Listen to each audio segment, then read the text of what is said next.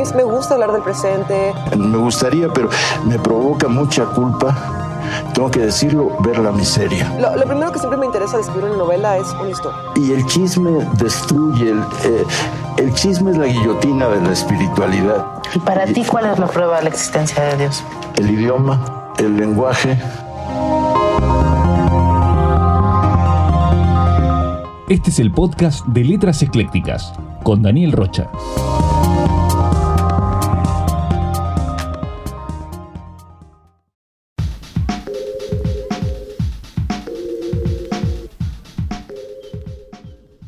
Hola, ¿cómo están? Bienvenidas y bienvenidos al episodio número 10 de Letras Eclécticas. Yo soy Daniel Rocha y más allá de las discusiones sobre si se acaba la década o no, que si los mayas, pero que si la RAE, este capítulo sí es el final de una decena y sí es el último del año. Así que no será un capítulo convencional va a ser más bien como esa típica escena que se da en la presentación de un libro cuando alguien se para y dice, eh, yo más que una pregunta tengo un comentario. Así es, este episodio es más bien un comentario, porque durante los siguientes minutos les voy a compartir los libros más chingones que leí este 2019 antes de que continúen escuchando, quiero advertir que hay miles de libros que no leí, títulos de los que ni siquiera me enteré, autoras y autores a quienes no les dediqué ni medio segundo de mi esclavizado tiempo, para que no me reclamen que no leí a ese novelista chileno independiente que tiró 10 ejemplares de su último libro, o a esa poeta nicaragüense que escribe versos en las paredes de su colonia. La lista de 5 libros que voy a enunciar a continuación nace de mi corazón, y de ningún otro lugar. No son los mejores libros del año, tampoco los que estéticamente representan una exploración que nadie había intentado antes, y mucho menos creo que mi canon del 2019 sea universal o apto para todos los gustos. Se trata simple y sencillamente de libros en los que me vi reflejado, libros que me cuestionaron en lo más profundo, libros que me enseñaron o que me rasparon alguna herida que había cicatrizado mal. De entrada, reducir a 5 libros un año tan rico como fue 2019 es a todas luces injusto, porque obviamente hay muchísimos más libros que me gustaron y estoy dejando fuera algunos que me parecen excelentes. Sin embargo, creo que la forma más honesta de hacer una lista es cerrándola lo más que se pueda.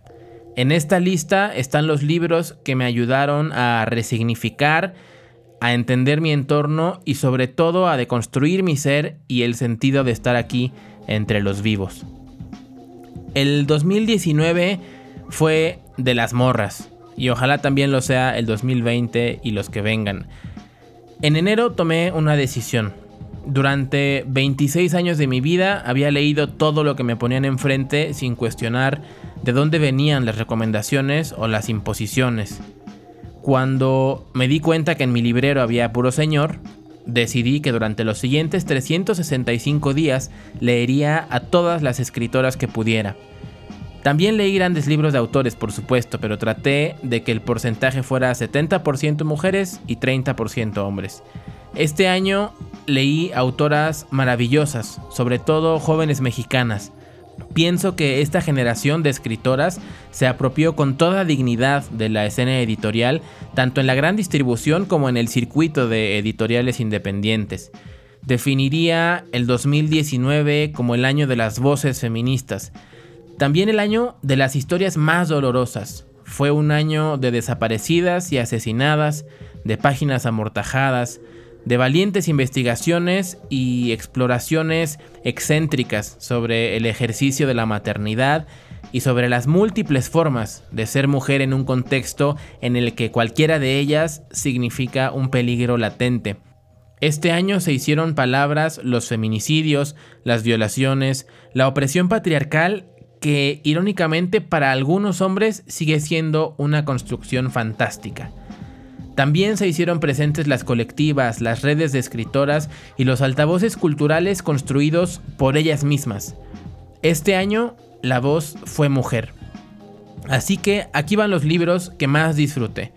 Voy al grano porque cada uno de estos libros ha merecido su propio espacio aquí en el podcast, en Twitter o en Instagram.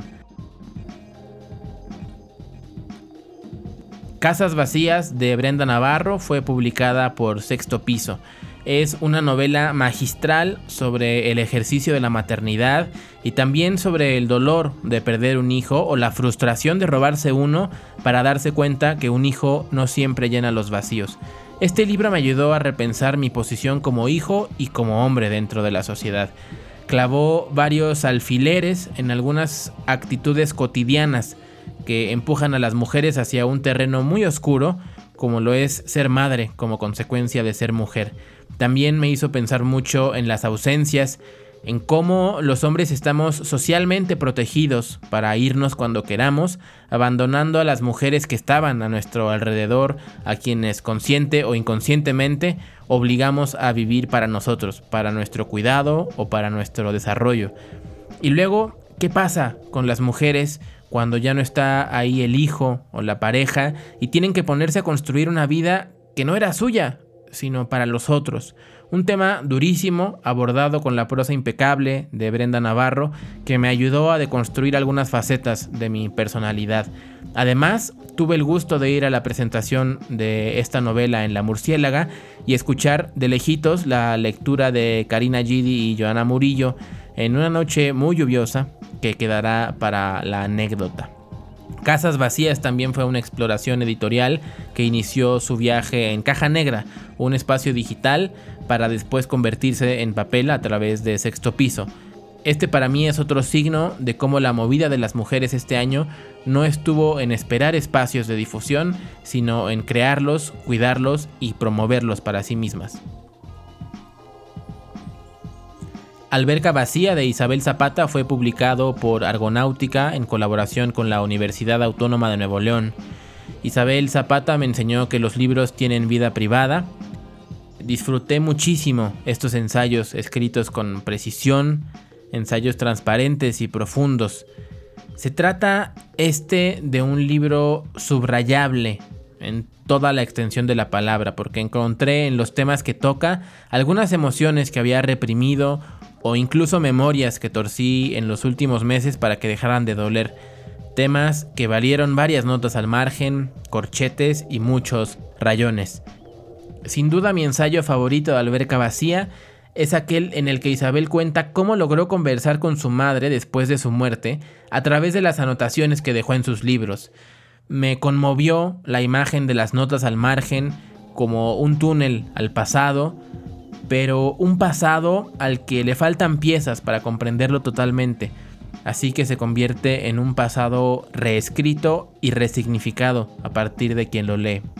Les invito a que, así como Isabel y su familia, se atrevan a establecer relaciones físicas del tipo íntimo con sus libros, a doblarles las páginas, a masticarlos, a embarrarse de letras, a cruzar esa frontera del objeto inmaculado, hay que mm, comerse los libros y dejar que ellos nos coman a nosotros. La idea de que nuestra biblioteca nos sobrevivirá y podrá contarle algo a quienes se queden me parece también preciosa.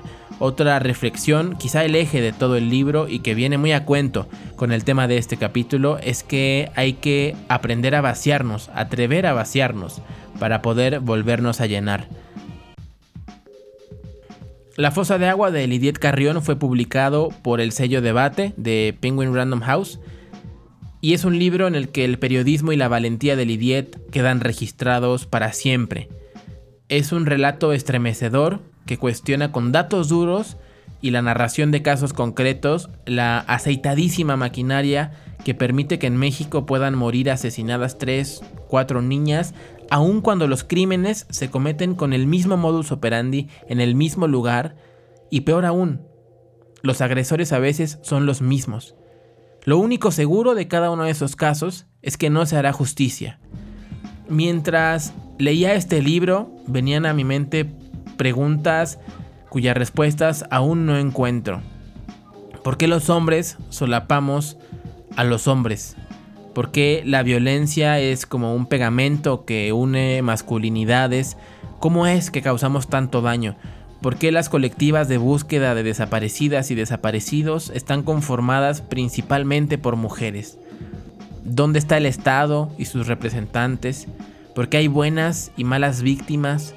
¿Por qué una mujer debe justificar ante la ley y la sociedad que estuvo mal que la violaran? Todo el dolor que se desborda en la fosa de agua sería suficiente para anegar los alrededores del Gran Canal, un hoyo negro ubicado en el Estado de México donde se avientan cadáveres de mujeres como si fuera un basurero cualquiera, un hoyo negro donde desaparece la dignidad.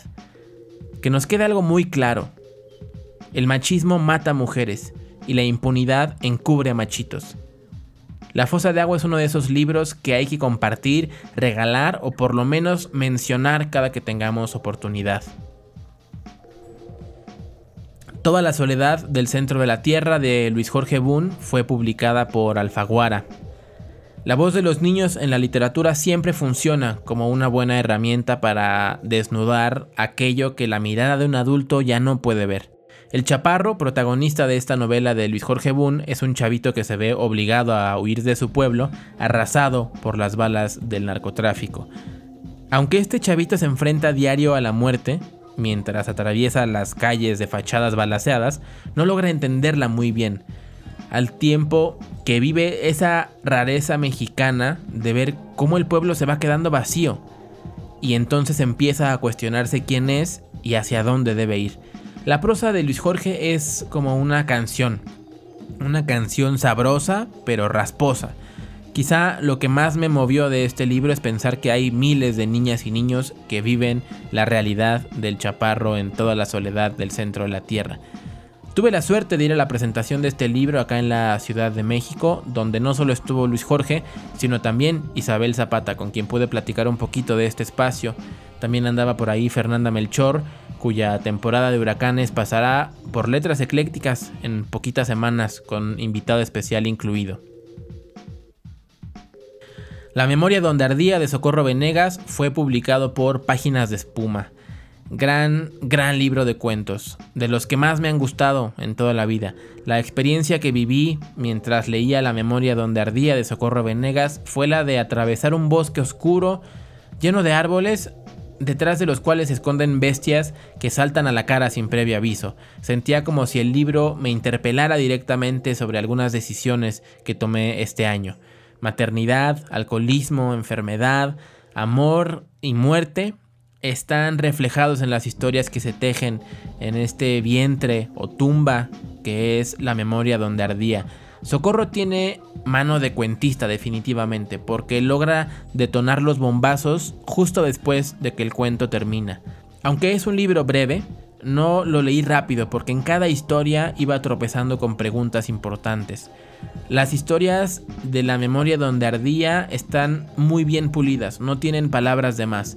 Cuando terminé sentía huecos en el estómago, en el corazón y por supuesto huecos en las ideas. Eso es la memoria donde ardía, un hueco, un dolor. Además de todo esto, Socorro me dio un cuento que me quedará grabado para siempre. Se llama Los aposentos del aire y es sobre dos niños internados en el hospital a causa de una enfermedad terminal. El final de ese cuento es bellísimo. Habla sobre el acompañamiento y el amor en su estado más puro. Ese estado que solo se da entre dos personas que están cerca de la muerte y no tienen nada que perder. Esos son mis cinco libros de 2019. Son libros que llevaría en una maleta si tuviera que ir a una isla desierta por tiempo indeterminado.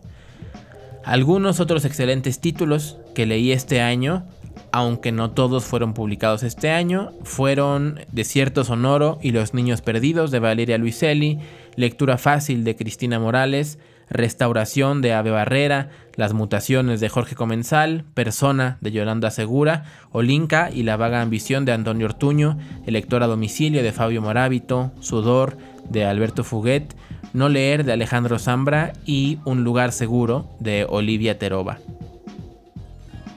Este año también dejé muchos libros pendientes. Más que nunca siento la necesidad de conocer más, de aprender más, de entenderme más. Gracias porque 2019 quedará guardado en mi memoria como el año en el que inició este podcast. Deseo que el 2020 venga cargado de palabras nuevas, de historias que les interpelen en lo más profundo de su ser, de voces de mujeres de pláticas enriquecedoras y nuevas personas que aporten algo a sus vidas. Yo soy Daniel, les agradezco infinitamente por acompañarme a la distancia porque este espacio fue literalmente un salvavidas para mí. Gracias también a quienes aportaron consejos, tiempo o sus voces para que este espacio fuera realidad.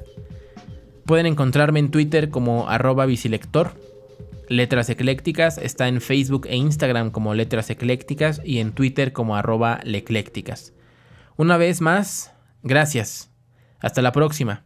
Les dejo con Mariano.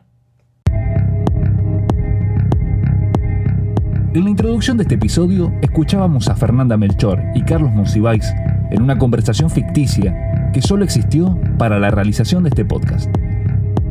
El podcast de Letras Eclécticas es grabado en una pequeña biblioteca en Coyoacán, Ciudad de México, con ayuda de unos cojines para aislar el ruido.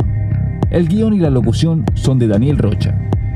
Recuerda seguirnos en Facebook e Instagram como arroba letras eclécticas y en Twitter como arroba leclécticas. La locución del intro y los créditos se grabó en Rosario, Argentina. La voz es de Mariano Lucero.